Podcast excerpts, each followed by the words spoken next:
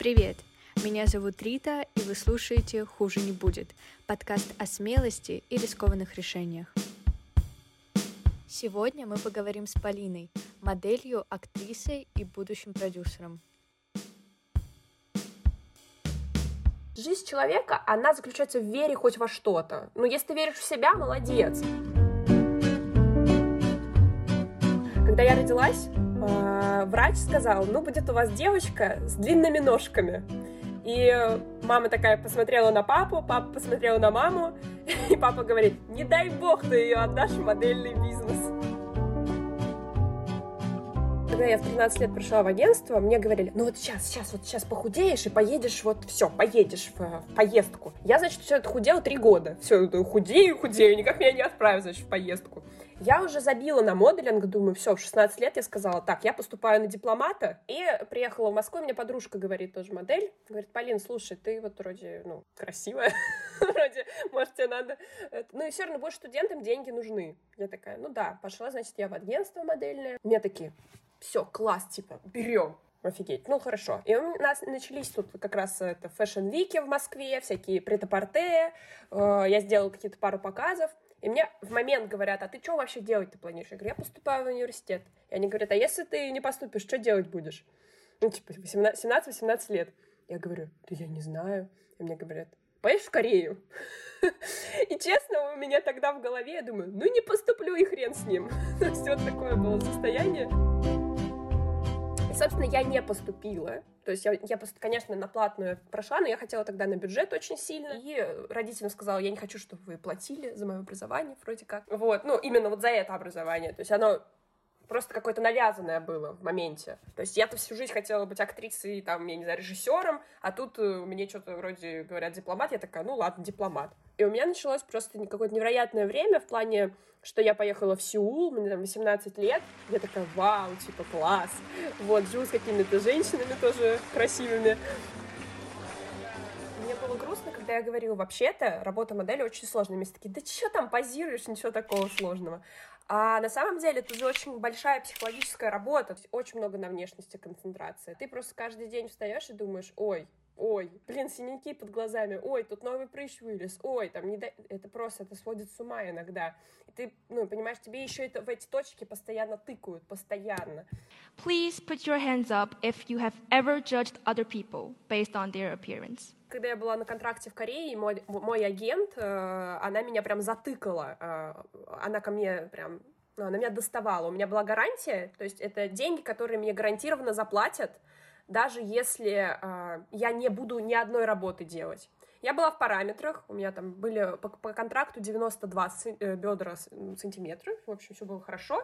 Она меня мерила каждый день, каждый день. Просто представь, когда ты под таким находишься давлением, тебя мерят каждый день и, а, ну, просят, чтобы ты, ну, перестал там есть, пить, все что угодно, ну, худей. Притом ты, когда ехал на контракт, говорил, у меня бедра 92, у меня есть проект еще один, и если я похудею, я не буду худеть. То есть ты обговаривал все свою свою, говорят, все, все класс, класс.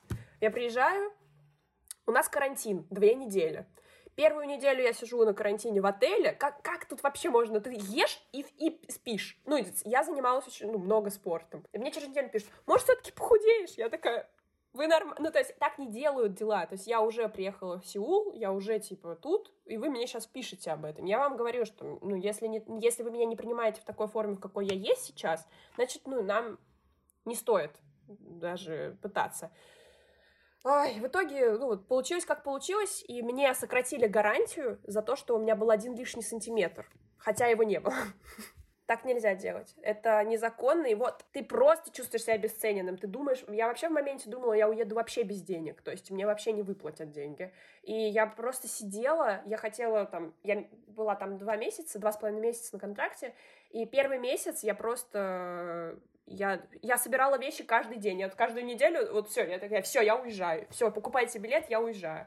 Но я доработала, и сейчас я сижу думаю, классно было. И все-таки было классно.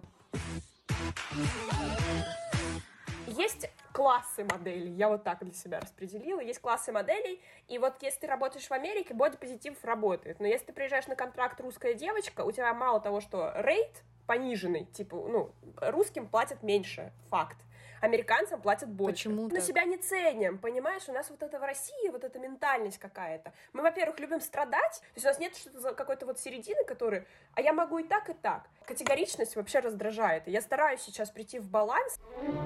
Вот я недавно ходила на выставку в Третьяковку на Врубеле. И я сходила дважды специально. Э, Первый раз сама посмотреть, вдохновиться, послушать эту всю историю. А потом второй раз сходила, взяла аудиогид и послушала, что там вообще говорят-то. Нам всем присущ демон, как вот Врубель вот тут написал. Нам всем присущ демон, и этот демон, это вот как раз не то, что это какой-то черт или дьявол. Демон — это человек рефлексирующий ой, его то в хорошее, то в плохое носит, то в хорошее, то в плохое. И ты пытаешься найти этот баланс. В этом есть прелесть жизни, вот в этом постоянном поиске, и ты уже сам выбираешь или там очень пойти в какую-то грязь, или пойти в какой-то свет. То есть я стараюсь двигаться через свет, хотя и в грязи было, бывало, пачкались, пачкались, но стараюсь все время выходить, и просто нужно все время вспоминать, что да я чуть-чуть испачкался, а не прям уже все вот так вот. Это то же самое, когда, знаешь, есть человек, люди, они едят конфеты каждый день, едят, едят, и уже не сладко, уже не так вкусно. Вот недельку не поешь сладко, и такое, ах, вот это одна конфета, она будет сладостнее, чем что-либо. Так, так что да, и это всегда прекрасно понимать вот эти контрасты, испытывать их. Потому что если бы мы не знали вот этого горя, мы бы не познали чувство счастья невероятного. Но у меня был страшный момент. В общем, я, да, я в Корее сидела на успокоительном, и у меня был самый страшный период, когда ты вообще ничего не чувствуешь. Ты ходишь по улицам, и ты видишь вот что-то, вот у тебя вот тут вот есть, и ты идешь и вообще ничего не чувствуешь. Вот вообще. У тебя даже не декорация, ты просто такой, о, собака идет, класс. Вот такое было состояние. Но я пила успокоительные, чтобы не чувствовать боли, как, как когда меня вот это вот прессингуют. Who are you? Uh, my name is Andy Sachs. I recently graduated from Northwestern University. And what are you doing here? Well, I think I could do a good job as your assistant. 90% работы модели — это отказы. Вот представляешь, среднестатистическому ну, человеку скажи, типа, тебя откажут. Я получала столько отказов. И если бы я на каждый отказ реагировала, что я какая-то не такая, я бы уже вон, пошла бы из, из, на мост куда-нибудь. Когда мне уже по внешности говорят «нет», я такая... Но вот за, за мои мозги, когда мне нет говорят, меня это очень обижает, конечно. Но я уже как-то привыкла и понимаю, что всему свое время. Вот всему свое время, когда надо, тогда все выстрелит. Вот сейчас я, например, пишу сценарий свой э, про модельный бизнес, собственно. И э, да, и там как раз-таки все вот эти рефлексии, вся вот эта история. Я, конечно, очень хочу его дописать и продать на какую-нибудь платформу. Вот ты учишься на продюсера. Мне кажется, то, чем мы выбираем заниматься, это, по сути, наш способ познать мир. Почему твой способ именно такой? Потому что на самом деле продюсер а, обладает теми качествами, которыми бы я бы хотела обладать, но у меня их пока нет. У меня есть одно качество, я многозадачная. Вот продюсер это об этом. Для меня искусство. Я хожу в театр, и я выхожу вот так вот у меня слезы на глазах, и я поняла, а для чего нужно искусство, потому что ответы приходят через искусство. Приходит человек, видит это и такой, я понял я все понял. То есть вот у меня такой был последний спектакль, я ходила в Гоголь-центр на, как же называется, Персона? Персона, по-моему, спектакль назывался, про актрису, которая впала в депрессию и замолчала. И я просто сижу, думаю, я должна была это увидеть, все. Я вот так вот с другом просто выхожу с слезами на глазах, говорю, спасибо, спасибо, мне нужно было это увидеть. То есть вот такое состояние. Это классно, очень крутое состояние. Не знаю, все ли так это испытывают, но я испытываю так. То есть я хочу да, и что-то через, наверное, через кино просто показывать какие-то свои мысли. Я не знаю, я себя считаю достаточно просто умным, наверное, человеком, и думаю, ну, мои-то мысли будут всем интересны. Но не факт, не факт, я к этому тоже готова, но как-то вот я чувствую свою и какую-то психологическую зрелость для того, чтобы я что-то рассказывать. Правда, иногда бывает страшно, то есть я сижу и думаю, там, ну ты вообще что, на что надеешься-то? Вот, э, а еще особенно вот эти паттерны родителей срабатывают иногда в голове, что да я тоже так хотел, да я тоже думал, что И ты такой сидишь, блин, нет, нет, нет, нет, нет, ребята, давайте как-то без меня тут разбирайтесь, потому что я не хочу вот в этом во всем копаться. Вот, это ваша была жизнь, вы сделали что-то, теперь дальше моя. Стараюсь слушать позитивную музыку, смотреть очень депрессивное кино. баланс, баланс я ищу. Когда я читаю Достоевского, я читаю мотивационную литературу.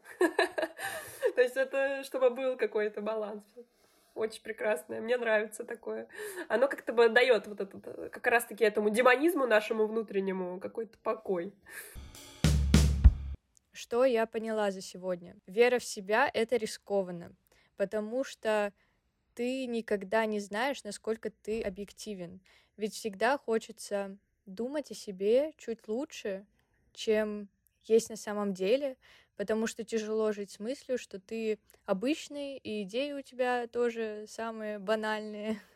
Вообще было исследование у Принстонского университета о том, что люди склонны оценивать себя выше среднего.